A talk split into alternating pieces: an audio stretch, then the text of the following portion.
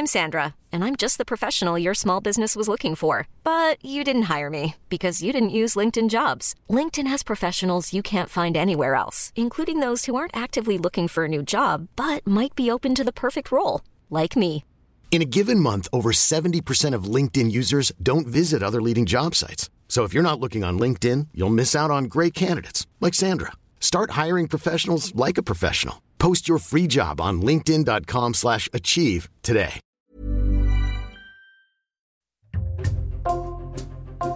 Bonjour, c'est Thibault Lambert et vous écoutez Code Source, le podcast d'actualité du Parisien. Il y a dix ans, Valérie Marie était commerciale dans une agence d'intérim. Aujourd'hui, elle est pianiste et se produit chaque semaine sur la scène d'un théâtre à Paris. En 2012, cette mère de famille originaire de Toulouse a eu un déclic. Elle a décidé de quitter son emploi pour vivre de sa passion, le piano, alors qu'elle n'en avait pas joué depuis 20 ans. C'est ensuite le hasard d'une rencontre dans un aéroport des années plus tard qui va permettre à sa carrière de décoller. Valérie Marie nous raconte dans Code Source ce changement de vie, les difficultés et les doutes qu'elle a dû surmonter au micro d'Ambre Rosala.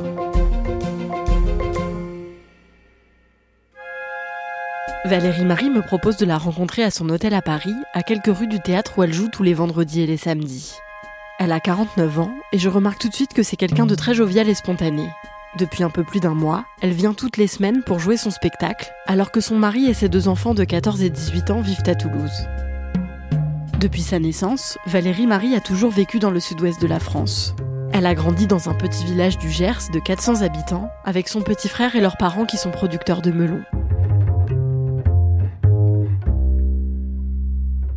On est occupé euh, tout petit euh, par le rythme des saisons.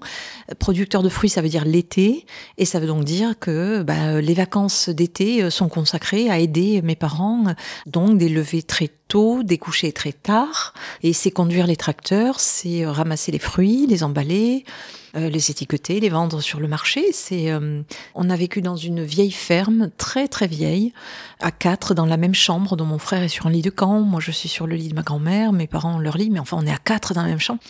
Et cette maison, elle est, elle est rudimentaire. hein. Il y a des trous, il faut pas marcher sinon on tombe en bas. Euh, le toit, il s'envole. On a une deux chevaux avec un trou, il faut se mettre sur le côté, euh, sinon on prend l'eau. Mais hum, bon, on s'en accommode sur le coup, avec aussi un peu de, douleur et de souffrance de pas, par exemple, euh, partir en vacances à la mer et ne pas euh, faire comme tout le monde, comme toutes les copines qui vous envoient une carte postale de l'île de Ré et pas voir vous, euh, vos, pa- vos parents à la mer en maillot de bain. Ça, je n'ai jamais vu ça de ma vie. Valérie est une petite fille très timide qui ne parle pas beaucoup. Elle a quelques copains et copines à l'école, mais elle est souvent en retrait du groupe.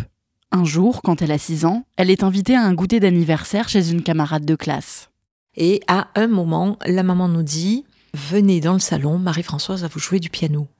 Bon, nous, on est en train de jouer. Moi, j'ai 6 ans, donc euh, voilà, on s'est sur canapé comme ça, de façon nonchalante. Et tout d'un coup, la lettre à Élise démarre.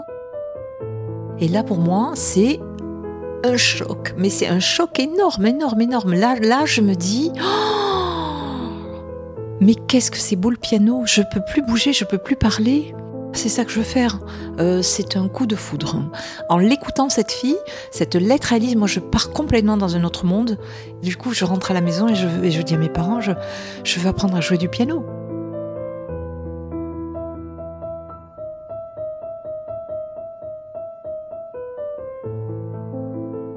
Ses parents n'acceptent pas tout de suite parce qu'ils pensent que cette idée va lui passer. Mais comme elle insiste, ils finissent par l'inscrire à l'école de musique de la ville voisine. Valérie y va toutes les semaines, mais elle ne peut pas continuer à s'entraîner chez elle parce qu'elle n'a pas de piano. Je n'ai pas d'instrument, donc je dessine à, à la craie sur la table de la cuisine les touches d'un piano et je joue. Ma mère entend du bout de bois, moi pas du tout. Moi j'entends de la musique. Et ça, ça va durer deux, trois mois, quatre mois, jusqu'à ce que, à Noël, euh, ma grand-mère dépose euh, sous le, sapin un cadeau que je n'avais pas commandé, un petit guide de chant. Un petit guide de chant, c'est un petit clavier de quatre ou cinq octaves, avec des touches en plastique. euh, Mais il est merveilleux parce que il est, il est portatif, donc je vais me l'amener partout pour faire mes petits concerts, là, dehors, dedans, dans la chambre, dans les champs, partout. Mais aussi, il a des, des sons Et du coup, je vais faire plein d'essais et je vais me mettre, par exemple, un violon ou une flûte ou, une guitare et je vais jouer au clair de la lune avec un rythme tango swing, valse. Mais moi, pour moi, ça, c'est merveilleux. C'est-à-dire que moi, là, je me sens pour un chef d'orchestre du haut de mes 7, 8, 9 ans. Je me dis, mais c'est ça que je veux faire, je veux faire de l'orchestration. Au fil des années, le professeur de piano de Valérie insiste pour que ses parents lui achètent un instrument. Il décide alors de dépenser l'argent qu'il mettait de côté pour refaire leur salon, pour offrir un piano à Valérie quand elle a 12 ans. Immédiatement, c'est beaucoup plus qu'un instrument pour moi, beaucoup plus, parce que hum, je lui confie tout. C'est un ami, c'est euh, un amour, euh, et quand je joue, je suis ailleurs, je suis complètement éthérée, je suis dans un autre monde.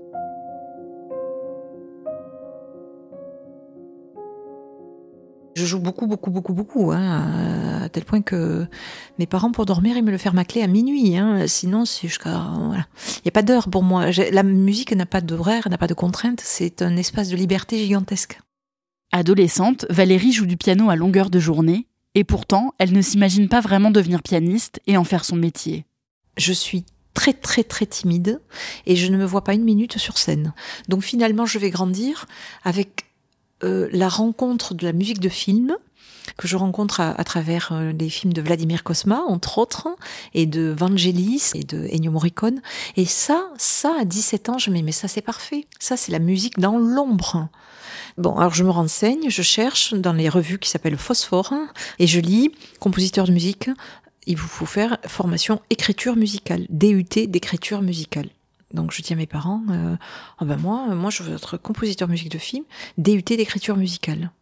Mes parents, non, ben non, enfin moi je. C'est pas un vrai métier ça. Mais la musique, mais la musique. Mais pour un qui réussit, il y en a neuf qui font la manche dans le métro. Ma chérie, tu vas pas faire la manche dans le métro. Trouve-toi une, belle situation. Et puis, la vie qu'on vivait avec mes parents était une vie si difficile que, quelque part, quand j'ai 17-18 ans, euh, j'en peux plus, moi, de cette vie euh, si atypique et si singulière, euh, il y a quand même aussi un terreau de souffrance dessous. Et j'aspire à cette époque-là à avoir un barbecue, à avoir euh, une voiture de fonction, un treizième mois, des vacances à la mer. Entre guillemets, une vie que l'on qualifiait peut-être de normale. Et tout d'un coup, je me laisse aller, oui, à cette possibilité d'avancer dans ce chemin de vie normale. Après le bac, Valérie s'oriente donc vers une école de commerce où elle rencontre son petit ami. Elle déménage alors à Toulouse, laisse son piano chez ses parents dans le Gers et n'y touche plus du tout. Après son master, elle enchaîne les petits boulots et fait du soutien scolaire, travaille dans un magasin de chaussures ou fait du télémarketing. Elle se marie à son compagnon en 2003 quand elle a 30 ans et devient commerciale dans une entreprise spécialisée dans l'intérim.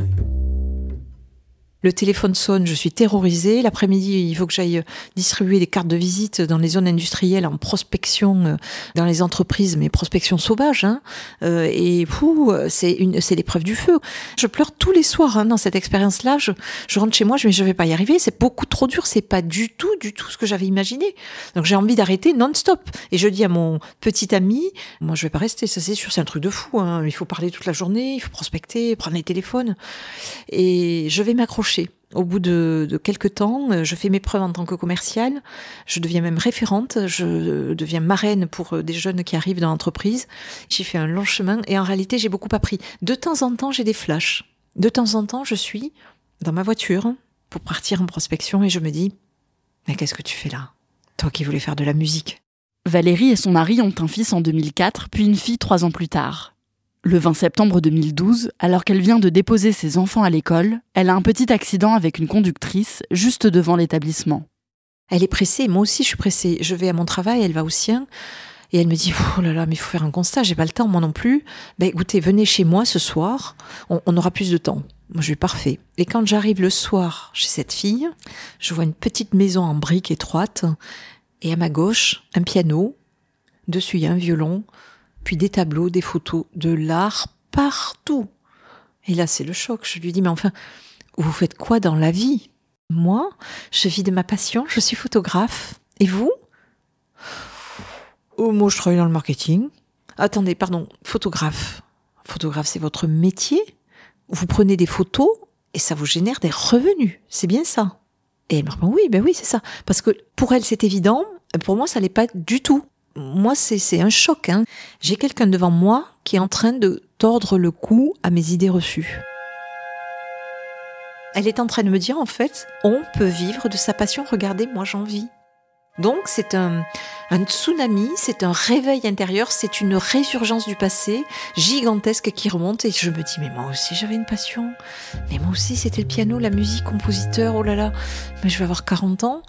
Alors trois jours et trois nuits, euh, cette phrase elle va m'obséder. Hein. Moi je vis de ma passion, je suis photo, moi je vis de ma passion, moi je trois jours et trois nuits je ne vais penser qu'à ça. Et en même temps je vais me dire mais on ne vit qu'une fois, go. Et si tu osais? Valérie en parle à son mari et elle décide de démissionner. Alors je sais bien ce que je vais quitter, bien sûr. Je vais quitter des revenus, je vais quitter un cadre rassurant pour mon foyer et je ne sais pas du tout ce qui m'attend. Parce que quand même, les voies artistiques, c'est les voies difficiles. On en voit quand même des musiciens qui font la manche dans le métro.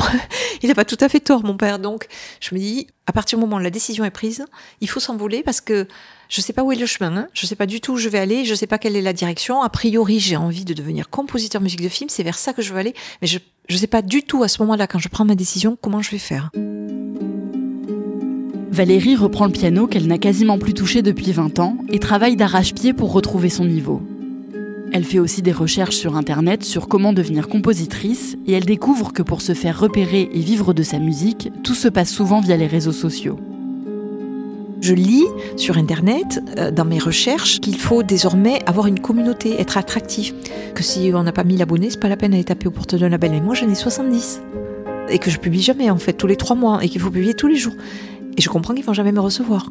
Et donc, je vais m'y mettre alors que je n'aime pas ça, et je vais commencer à créer des vidéos. Je prends mes vidéos sous le bras et je vais toquer sur Twitter à la porte des gens du milieu que j'admire pour chercher à être visible. Et sur la quantité de gens que je contacte, eh bien, il y en a 2, 3, 4, 5, 6 qui retweetent, des gens connus. Donc, avec leur énorme communauté, ben, ma vidéo, à moi, elle commence à sortir de l'ombre. Et du coup, je continue. Moi, j'en fais deux, j'en fais trois. Et là, euh, je suis repérée par un auteur de théâtre italien. Cet auteur prépare une pièce de théâtre avec deux comédiennes et il cherche une pianiste pour créer et interpréter la musique sur scène. Valérie n'a jamais rien composé pour personne, mais elle accepte et elle joue pour la première fois sur scène en Italie six mois plus tard. Après ça, elle cumule les propositions de projets, mais beaucoup n'aboutissent pas, souvent pour des raisons financières. Au bout de cinq ans, moi, l'ancienne responsable marketing, je suis pas au SMIC. Et au bout de cinq ans, je commence à ne plus y croire. Et je doute. On ne part plus vraiment en vacances, mes enfants en ont marre, mon mari en a marre. Je suis à deux doigts d'arrêter. Si ça ne bouge pas dans six mois, j'arrête. Et je ferai autre chose. Je retourne à une vie plus normale. Plan B, agent immobilier. Ça commence à s'entrevoir euh, de façon précise. On est en janvier 2018. Je me fixe juin 2018. Un ami à elle arrive à lui décrocher un rendez-vous chez la maison de Warner pour qu'elle leur présente son travail. Valérie réserve une chambre d'hôtel et un billet d'avion pour Paris, mais trois jours avant de partir, le rendez-vous est annulé. Comme tout est déjà réservé, elle décide d'aller quand même à Paris en se disant qu'elle pourra toujours essayer de se présenter spontanément ailleurs. Et elle se rend à l'aéroport le 18 février 2018. Donc on est un dimanche soir, euh, il fait tellement mauvais que le vol est retardé. Moi, euh, je râle un peu. Enfin, je suis comme tout le monde, quoi. Tout le monde râle. Je regarde mon téléphone, je mange un sandwich, j'entends un enfant qui nous casse ses oreilles sur un piano. Je me dis, bon, Valérie, fais quelque chose. Tu sais jouer du piano. Tu pourrais essayer de conjurer le sort. Et je m'approche de cet enfant et je lui dis, est-ce que tu veux bien me laisser la place, s'il te plaît? Et je m'installe et je joue un morceau et je suis très applaudie. Deux, trois, quatre morceaux, je joue la bohème, tout ça, des trucs connus, Johnny, machin. Je suis très très applaudie, je joue Alléluia, je suis très applaudie. Un inconnu se lève, il vient vers moi, il me demande si je veux bien refaire l'Alléluia et qu'il pose sa voix dessus. Moi, je dis non, non, parce que je sais pas qui c'est, ce gars. Si ça se trouve, il chante faux, hein. J'arrête pas d'être applaudi et j'ai peur qu'on parte dans l'impro et qu'on se prenne les pieds dans le tapis. Mais il insiste et il me dit, je suis chanteur professionnel, madame, j'ai passé une très mauvaise journée. Et comme moi, je suis très très down aussi, bon, ben, bienvenue au club, hein, monsieur. Je me tourne à, ma gauche et je demande à un autre inconnu, vous voulez bien nous filmer parce que j'ai jamais fait de duo piano-voix et je voudrais voir moi ce que ça donne, hein, tout simplement.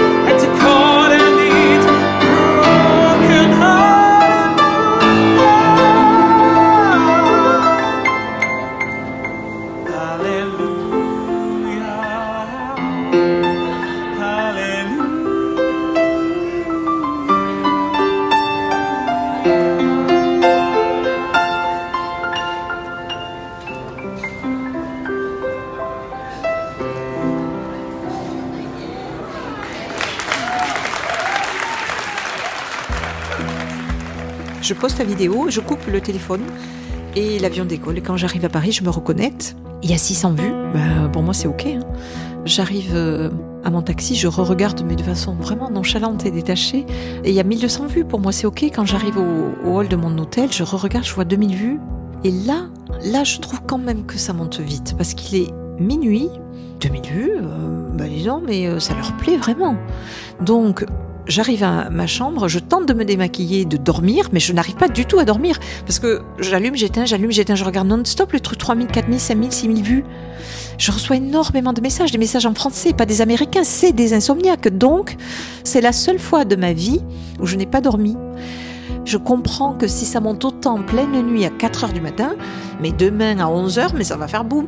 Et c'est exactement ce qui se passe. Valérie et Grégory Benchenafi, le chanteur avec qui elle a joué à l'aéroport, sont contactés par un label et ils signent un contrat pour enregistrer quelques morceaux. Elle est aussi approchée par des entreprises et elle devient conférencière pour raconter son histoire et sa reconversion.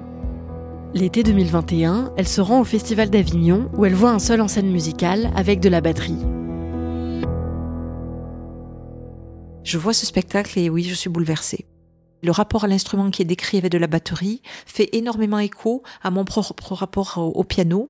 Je monte l'escalier, je vais voir la régie et je dis qui a écrit cette pièce? Et on me dit, il s'appelle Cédric Chapuis. Ah, je le contacte où? Avec un peu de chance, il est encore là, hein, il est dans la rue à mon avis. Je cherche, je cherche, je tombe sur quelqu'un. Monsieur, je cherche Cédric Chapuis. Oui, c'est moi. Vous avez cinq minutes à m'accorder On prend un verre. Il ne connaissait pas hein, mon histoire, mon parcours. Il m'écoute, il y a tout il y a tout pour faire un spectacle, je vous le confirme. Vous êtes d'où De Toulouse, moi aussi. Valérie et Cédric Chapuis travaillent pendant un an pour mettre au point son spectacle, Une vie au bout des doigts, dans lequel elle raconte son histoire au piano.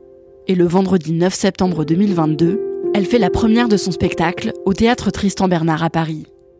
Mes parents ont fait le déplacement pour être là, dans les loges. Euh, on se serre fort dans les bras. Et là, je savoure. Je savoure les cadeaux de la vie. Je savoure mon parcours. Je me retourne dans ma tête et je me dis, ah oui, le résultat est beau, mais le chemin est beau. Aujourd'hui, je peux dire, je vis de ma passion. Je vis de mes revenus.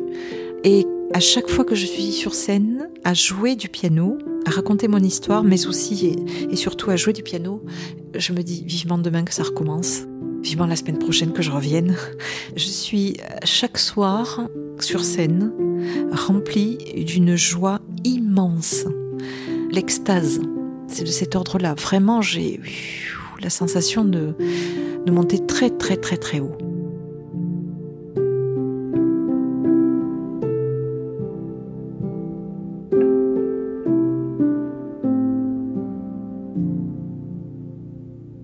Ambre, aujourd'hui, Valérie Marie, elle vit uniquement du piano? Oui, c'est ça. En fait, aujourd'hui, elle vit principalement de son spectacle, euh, Une vie au bout des doigts, qui est euh, un seul en scène musicale dans lequel elle raconte euh, toute son histoire, qu'elle met en musique en alternant des passages racontés avec des moments où elle joue au piano.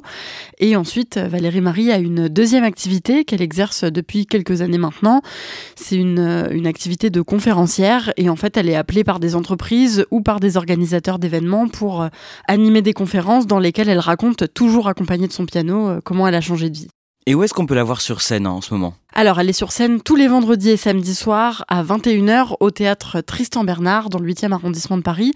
Et euh, c'est jusqu'au 17 décembre. Et qu'est devenu Grégory Benchenafi, le chanteur avec qui elle avait joué à l'aéroport? Elle est toujours en contact avec lui? Il se donne encore des nouvelles de temps en temps et en fait, euh, il est devenu comédien en plus d'être euh, chanteur.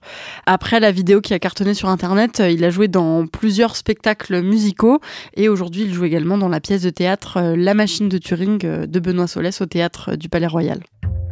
Merci Ambre Rosala et merci à Sylvain Merle pour son aide. Cet épisode de Code Source a été produit par Clara Garnier Amourou, réalisation Julien Moncouquiole. Code Source, c'est le podcast d'actualité du Parisien. Nous publions un nouvel épisode chaque soir de la semaine. N'oubliez pas de vous abonner pour n'en rater aucun. Si vous aimez Code Source, n'hésitez pas à nous le dire en laissant un commentaire ou des petites étoiles sur votre application audio préférée. Vous pouvez nous contacter sur Twitter, at Code Source, ou bien nous écrire directement code source at leparisien.fr.